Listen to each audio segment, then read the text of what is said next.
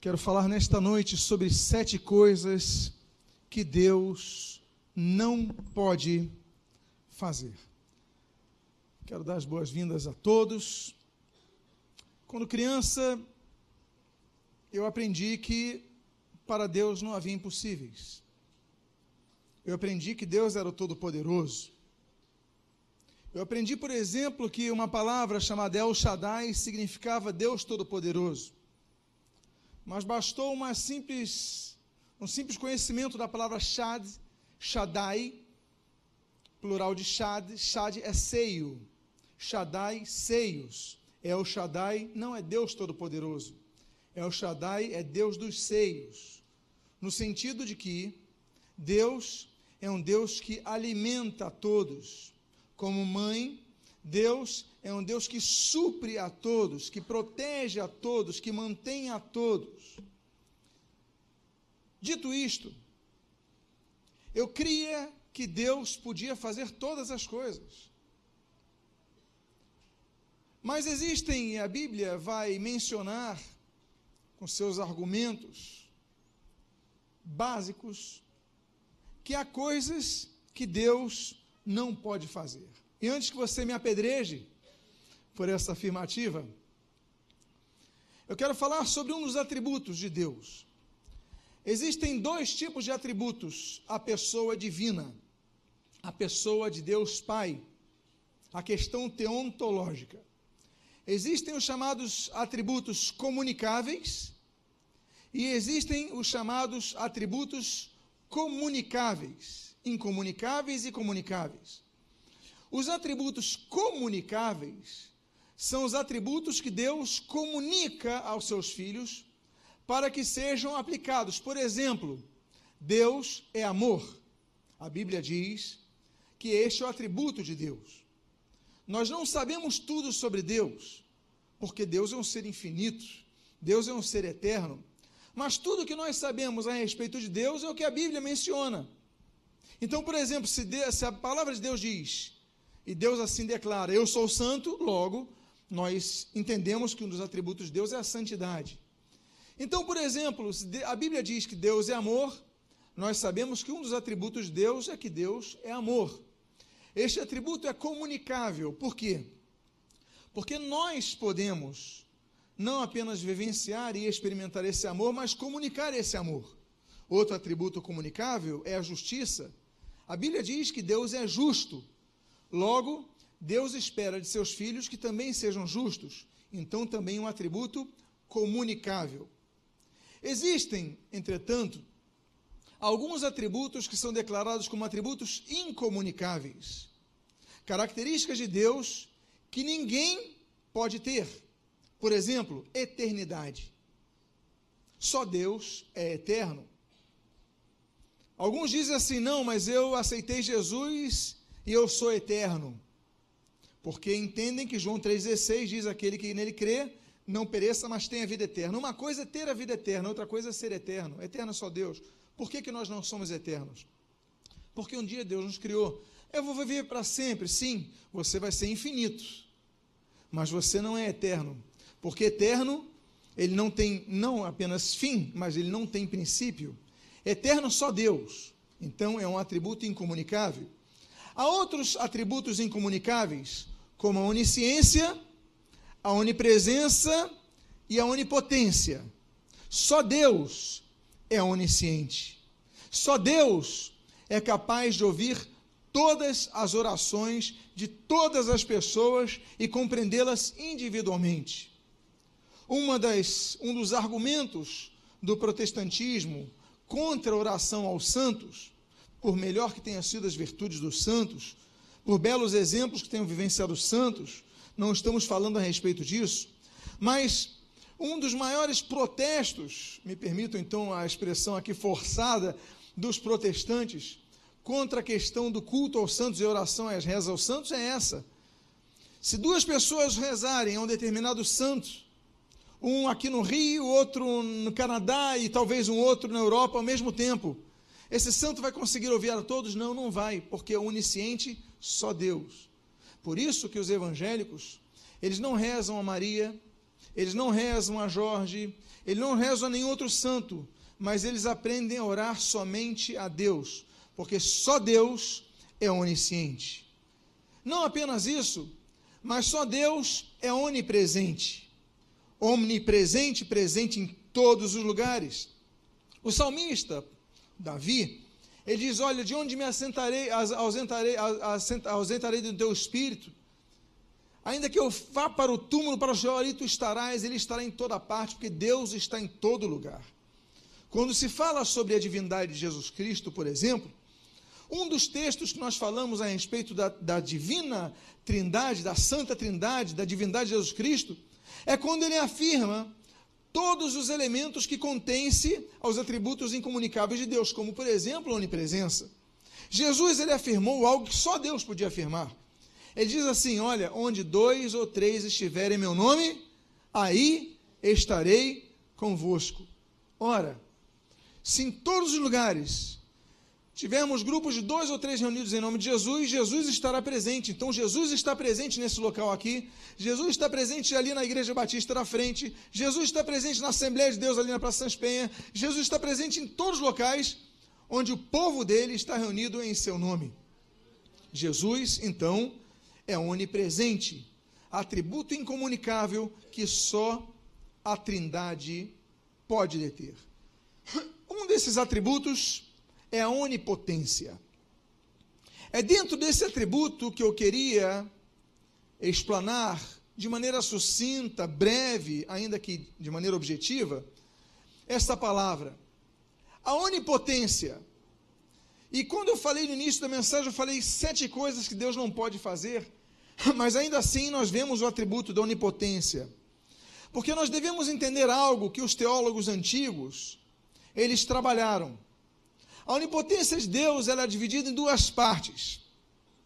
A primeira parte é a chamada potência dei absoluta.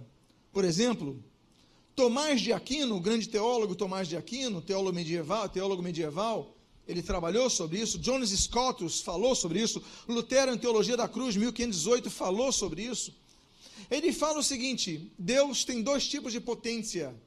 Deus tem dois tipos de operar o seu poder. Absoluta, que é esta, Deus exercita o seu poder conforme sua exclusiva vontade. Deus, então, nós podemos enquadrar na potência de absoluta, por exemplo, o exercício dos decretos divinos. Deus definiu algo, ele falou: Eu vou fazer, por exemplo, Deus faz alianças com a humanidade. E alianças que são condicionais e alianças que são incondicionais. Temos a aliança edêmica, não é? Jardim do Éden, edênica, Gênesis 3. Temos aliança abrâmica, Gênesis 12. Temos aliança noaica, Gênesis 9. Temos aliança mosaica, Êxodo capítulo 19. Temos aliança da terra, é, Deuteronômio 28 e 29. Nós temos aliança davídica, segundo Samuel capítulo número 7. E nós temos a nova aliança, que os evangelhos explicitam e que nós temos por corolário, segundo aos Coríntios capítulo 3, versículo 6. Mas destas alianças, algumas dessas alianças são condicionais à obediência. Por exemplo, nós temos a aliança condicional, por exemplo, a aliança mosaica. Israel deveria cumprir aqueles mandamentos. Em que pese popularmente as pessoas pensarem que Deus deu a Moisés dez mandamentos, Deus deu 613 mandamentos a Moisés. Dez Deus deu no Monte Sinai, nas pedras de tábua. 613 Deus deu depois no decorrer. Israel então deveria obedecer os 613 mandamentos para que então aquelas promessas se concretizassem. É uma aliança condicional. Mas nós temos alianças incondicionais que Deus decreta. Deus, então, não condiciona nada a Abraão, senão ele sair da terra dele, da parentela, que é o primeiro atributo, mas quando ele chega, então Deus estabelece aliança, Gênesis 12, Gênesis 15, que ele fala o seguinte: olha, se tu uma benção, eu vou te abençoar, é, vocês vão ser grandes na terra. Vocês, Deus então estabelece promessas ao povo de Israel incondicionalmente. Um povo que vai ser bênção para todas as nações.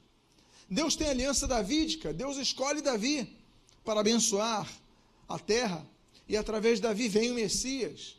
Por que Deus escolheu Davi? Porque era bom? Não, porque Deus escolheu. Deus estabeleceu uma aliança com o povo de Israel Queira você ou não, Deus escolheu o povo de Israel. Por isso que a Bíblia fala que existem três tipos de povos. Existem apenas três. Na Bíblia não diz que existem brasileiros, argentinos ou uruguaios, ou franceses ou americanos, não. Existem três tipos de povos. A Bíblia diz que existem os judeus, a Bíblia diz que existem os gentios, os gentios são os não-judeus, e a Bíblia diz que existe um terceiro tipo de povo, que é a igreja. A igreja é constituída de judeus e gentios que se convertem a Cristo. Para cada um desses três povos, existem promessas e obrigações que a Bíblia explicita, que a Bíblia de determina, a Bíblia define. Por quê? Porque são merecedores? Não. Porque a vontade absoluta de Deus assim determinou. Existe outro tipo de vontade que Deus determinou. A outra vontade que Deus determinou é a potência dei ordinata, que é o poder de Deus realizar o que desejar, além das delimitações que se auto-ordenou. Deus estabeleceu leis que trazem ordem na terra. Por exemplo, Deus estabeleceu a gravidade. Quando houve o Big Bang, há cerca de 15 bilhões de anos, então toda aquela explosão de energia vai lembrar que todo o universo, todas as galáxias, estavam concentradas em algo do tamanho de uma noz, do tamanho de um limão, do tamanho de uma laranja. E esse universo vai se expandindo, vão sendo criadas as galáxias, e aí nessa força é, impressionante, quente, calorosa, vão sendo criados planetas. Há cerca então de 4 bilhões e meio de anos, a Terra é criada, Deus cria a Terra. Já tinha criado o Sol antes. E as coisas vão sendo formadas por Deus, criadas por Deus, mas Deus coloca leis. Uma das leis é a lei da gravidade. Então, por exemplo, ah, eu, digamos que tem uma pessoa que fala assim: não, pastor, mas eu sou um servo de oração, tenho uma vida santificada, eu oro todo tempo, eu leio a Bíblia todo momento, eu sou uma pessoa totalmente santa. E essa pessoa sobe ao último andar do edifício central aqui no centro do Rio. E ela se joga. O que, que vai acontecer com essa pessoa?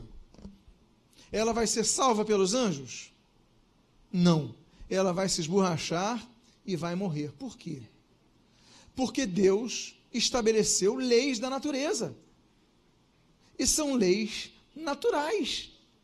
A lei, se eu me jogar do prédio, eu vou cair e vou morrer. Eu tenho que entender que existem leis ordinatas, leis que Deus ordena. Agora, Deus, ele é interventor. Quando Deus define intervir para salvar alguém, ele pode fazê-lo. Por exemplo, se lançarem uma bomba atômica na Tijuca, o que, que vai acontecer com todos nós? Vamos virar o quê? Poeira, crentes ou não crentes. A Bíblia diz que o sol cai sobre os, os bons e os maus. Vamos virar poeira, é uma lei. Meu corpo é corruptível. Eu vou envelhecer. Se eu jogar bola e chegar sem camisa suado, abrir a geladeira para beber água e ficar no ar-condicionado nas minhas costas, o que, que vai acontecer comigo? Eu vou ficar doente, por mais consagrado que eu seja. Então, espiritualidade, ela não dá poder a alguém para que prevaleça sobre as leis que Deus ordena. Vocês estão entendendo o que eu digo? Agora, Deus determina leis à humanidade, mas Deus, por sua perfeição, ele é impossibilitado, me permita então o uso dessa expressão, e eu falo com todo respeito ao nosso Senhor, mas ele é impossibilitado de fazer sete coisas. E a Bíblia fala sobre isso. Vamos ver quais são as sete coisas que Deus não pode fazer. Quantos gostariam de saber quais são as sete coisas que Deus não pode fazer? Vamos à Bíblia. Pois sem a Bíblia não podemos nada. Amém? Eu vou pedir ajuda então aos irmãos do Data Show, para que fiquem atentos. A primeira coisa que Deus não pode fazer está no livro dos Números, capítulo número 23, versículo número 19. A Bíblia diz o seguinte: Deus não é homem para que minta, é que Deus não pode mentir. Por que Deus não pode mentir? Porque o que delimita Deus não são os fatores externos, mas o que delimita Deus é o próprio Deus na sua santidade. Deus é santo. Então Deus não pode mentir, e a Bíblia diz que Deus não pode mentir. É por isso que o cristão não pode mentir. Ele tem que lutar contra a mentira. Muitas vezes nós pensamos que mentira são é, é, é escalonável, não toda mentira é mentira, desde aquela que você faz uma ligação, a pessoa está do lado e diz assim, ó, diz que eu não estou. Isso é mentira, diz que eu estou, mas eu não posso atender, eu não quero atender, não me, mas não diz que não, está, porque isso é mentira. Nós devemos então aplicar esse princípio de Deus para nossas vidas. Se Deus não pode mentir, por que nós podemos mentir? Nós não podemos mentir. Amém, queridos? A segunda coisa que Deus não pode fazer. Ok, outro texto também, Hebreus capítulo 6, versículo 18. Agora o Novo Testamento, nós lemos o seguinte: para que, mediante duas coisas imutáveis nas quais é impossível que Deus minta, forte alento tenhamos nós que já corremos para o refúgio a fim de, de lançar mão da esperança proposta. A Bíblia diz que é impossível que Deus minta. Então a própria Bíblia diz que há coisas que Deus não pode fazer, e a primeira coisa é que Deus não pode mentir. A segunda coisa que Deus não pode fazer está no livro de Tiago, irmão do Senhor Jesus, capítulo de número 1, versículo número 13. A Bíblia diz o seguinte: Ninguém, ao ser tentado, diga, sou tentado por Deus, porque Deus não pode o quê? Ser tentado pelo mal, e ele mesmo a ninguém tenta. Há pessoas que confundem as coisas. Elas pensam que Deus está tentando, mas quem tenta é Satanás. Inclusive, um dos títulos que a Bíblia atribui a Satanás é o vil tentador. Deus prova. Existe uma diferença fundamental entre provação e tentação. Há momentos que nós estamos passando por dificuldades que nós pensamos que estamos sendo tentados. Mas na verdade não estamos sendo tentados, mas estamos sendo, sendo provados por Deus. São duas coisas diferentes. São diferentes quanto à origem e o propósito. A origem da tentação é do diabo, a origem da provação é de Deus. E quanto ao propósito, a origem, o, o propósito da tentação é nos fazer cair, pecar, falhar, romper nosso relacionamento com Deus.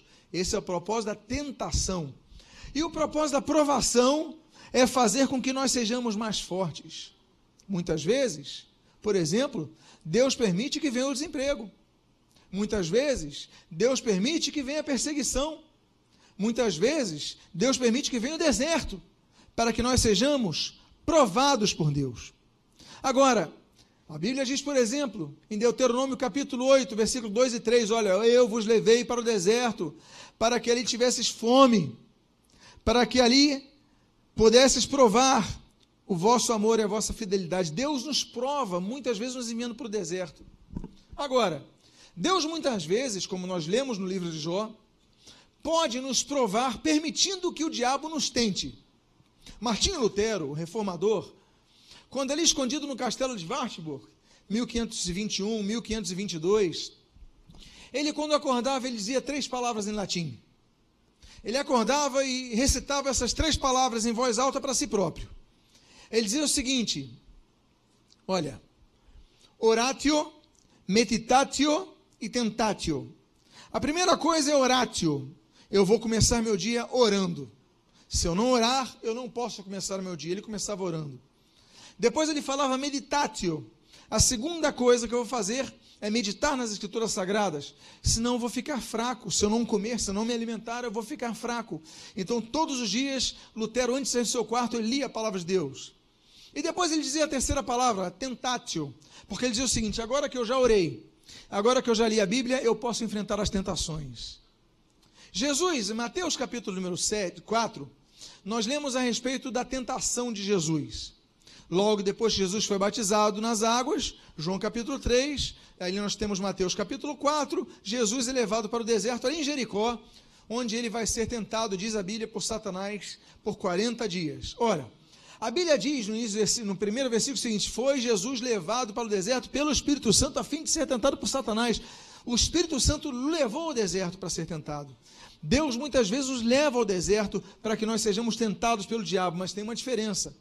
Ainda que sejamos tentados, Deus nunca nos abandona. Então, a segunda coisa que Deus não pode fazer é que Deus não pode tentar. Ele pode permitir a tentação, mas ainda que permita a tentação, Ele estará ao nosso lado. Ainda que você esteja sozinho, vivendo um momento difícil, vivendo um drama, vivendo no deserto, você pode ter certeza de uma coisa: ah, eu estou sentindo a presença do diabo próximo a mim, estou sentindo a presença de demônios próximos a, mim, próximos a mim, estou sentindo a presença do mal próximo a mim, mas saiba de uma coisa: acima dessa presença, a presença de Deus está ao seu lado, porque Ele prometeu que não te abandonaria. Então, se estiver sentindo a presença do mal, clama ao Senhor, que Ele vai manifestar a, tua, a sua presença de paz ao seu lado. Amém, queridos? Há uma terceira coisa que Deus não pode fazer. A terceira coisa que Deus não pode fazer é que está registrado no segundo, na segunda carta de Paulo a Timóteo, capítulo 2, versículo 13. A Bíblia diz o seguinte: Se somos infiéis, ele permanece fiel, pois de maneira nenhuma pode negar-se a si mesmo. Deus não pode ser infiel. Fidelidade é um traço de caráter, é um traço da sinceridade plena do ser.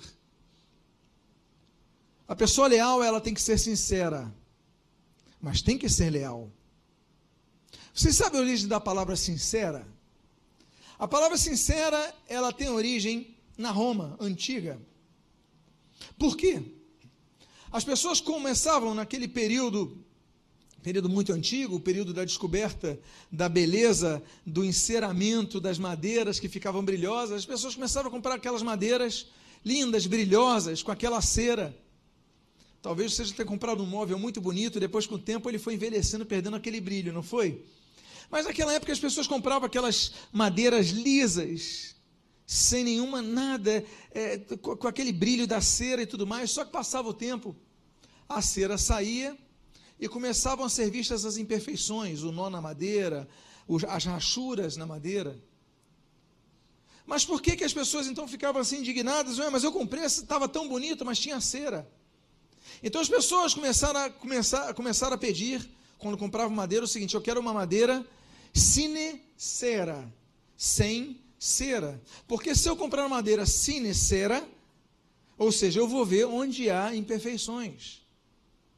A sinceridade mostra quem nós somos. Nós devemos ser pessoas sem cera, sem máscaras. Deus é fiel. A fidelidade de Deus, ela vai além. Ela vai além de nossa sinceridade, ela vai além de nossa lealdade. Deus é fiel.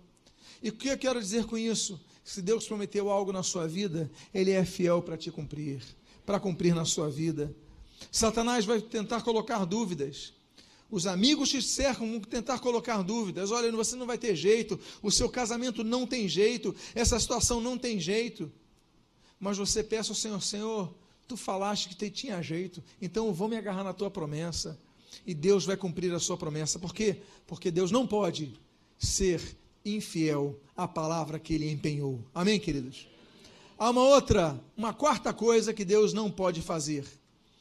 A Bíblia diz em Lucas capítulo 1, versículo 37 o seguinte: Porque para Deus não há ou não haverá impossíveis em algumas de suas promessas. Amém?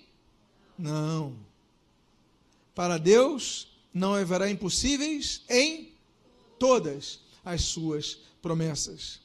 Outra coisa que Deus não pode fazer é deixar de cumprir algo por fatores externos. Ah, mas o diabo está me perseguindo, o diabo está destruindo minha família, o diabo está tá me acorrentando no vício, o diabo está isso, o diabo está aquilo. A gente dá tanta glória ao diabo nessas horas. A gente está quase falando: olha, é impossível, porque o diabo determinou isso para a minha vida. Quem é o diabo? O diabo é um derrotado. O diabo já foi vencido na cruz do Calvário e a Bíblia diz em Colossenses que ele colocou autoridade na igreja para pisar na cabeça do diabo. Então nós temos que dizer: olha, impossível é para o diabo deter a força do meu Deus. A Bíblia diz que para Deus não haverá impossíveis em todas as suas promessas. Se Deus prometeu algo, ainda que possa estar demorando, ainda que você possa estar no meio da luta, você tem que perseverar, porque para Deus não haverá impossíveis. Amém, queridos? Há uma outra coisa que é impossível para Deus, Deus não pode fazer, há uma quinta coisa. A Bíblia diz, em Tiago capítulo 1, versículo 17, o seguinte: Toda boa dádiva e todo dom perfeito são lá do alto, descendo do Pai das luzes, em quem não há, não pode existir variação ou sombra de mudanças. Deus não pode mudar. A Bíblia diz que Deus é imutável, o caráter de Deus é o mesmo. Então nós não podemos contextualizar as coisas. Se antes Deus dizia que, porque uma vez eu, eu, conversando com uma pessoa, pessoa nem crente era, falando, Deus mudou, porque os tempos. Não, ela falou assim, Deus mudou. Ela falou assim, as coisas mudaram. Existem agora igrejas para homossexuais. Então nós temos que aceitar isso, porque os tempos são outros. Eu falei, os tempos são outros, mas Deus não é outro. Se antes ele condenava, porque agora ele vai aprovar, Deus não muda. Há questões que nós queremos mudar na igreja, mas a igreja tem que estar fiada na palavra de Deus. Devemos amar os homossexuais, devemos respeitar os homossexuais, mas nós não vamos coadunar com esse entendimento. É pecado, é pecado. Um dos problemas da igreja é relativizar o que é absoluto. O que é absoluto é o que Deus pensa, o que Deus entende, então nós devemos cumprir isso, porque o papel da igreja é representar a Deus nessa terra. Senão daqui a pouco cada um vai estar fazendo de uma forma, não. Deus é Deus. Deixe Deus ser Deus. Nós queremos criar nosso Deus, Deus a nossa imagem e semelhança. Nós somos imagem e semelhança dele, e não ele vai ser nossa imagem. Eu vou criar um Deus dessa forma, eu vou ser que nem né, o hinduísmo, há 700 mil deuses, cada um para uma forma, o panteão de deuses romano que foi adotado pelo romanismo, e cada um para atender uma coisa, um atende emergência, um atende dor de dente, um atende isso. Não, deixa Deus ser Deus, fia-te na palavra. Deus não muda. Nós não vamos mudar a essência de Deus, o caráter de Deus, a vontade de Deus. Há uma outra coisa que Deus não pode mudar. A penúltima coisa que eu gostaria de compartilhar nessa noite é o texto que diz, em João capítulo 3, versículo 17, versículo 18. Porquanto Deus enviou o seu Filho ao mundo não para que julgasse o mundo, mas para que o mundo fosse salvo por ele. Quem nele crê não é julgado, e o que, o que não crê já está julgado. Por quê? Porquanto não crê no nome do unigênito Filho de Deus. Talvez um dos ditados mais antibíblicos de todos sejam, seja, todos os caminhos levam a Deus. Talvez o mais absurdo, talvez o, com a, a, a maior chancela de ignorância bíblica que de todos os ditados que existam é que todos os caminhos levam a Deus. O Senhor Jesus ele afirmou, por exemplo, dentre tantos textos, em João capítulo 14, versículo 6, o seguinte: Eu sou o caminho e a verdade e a vida.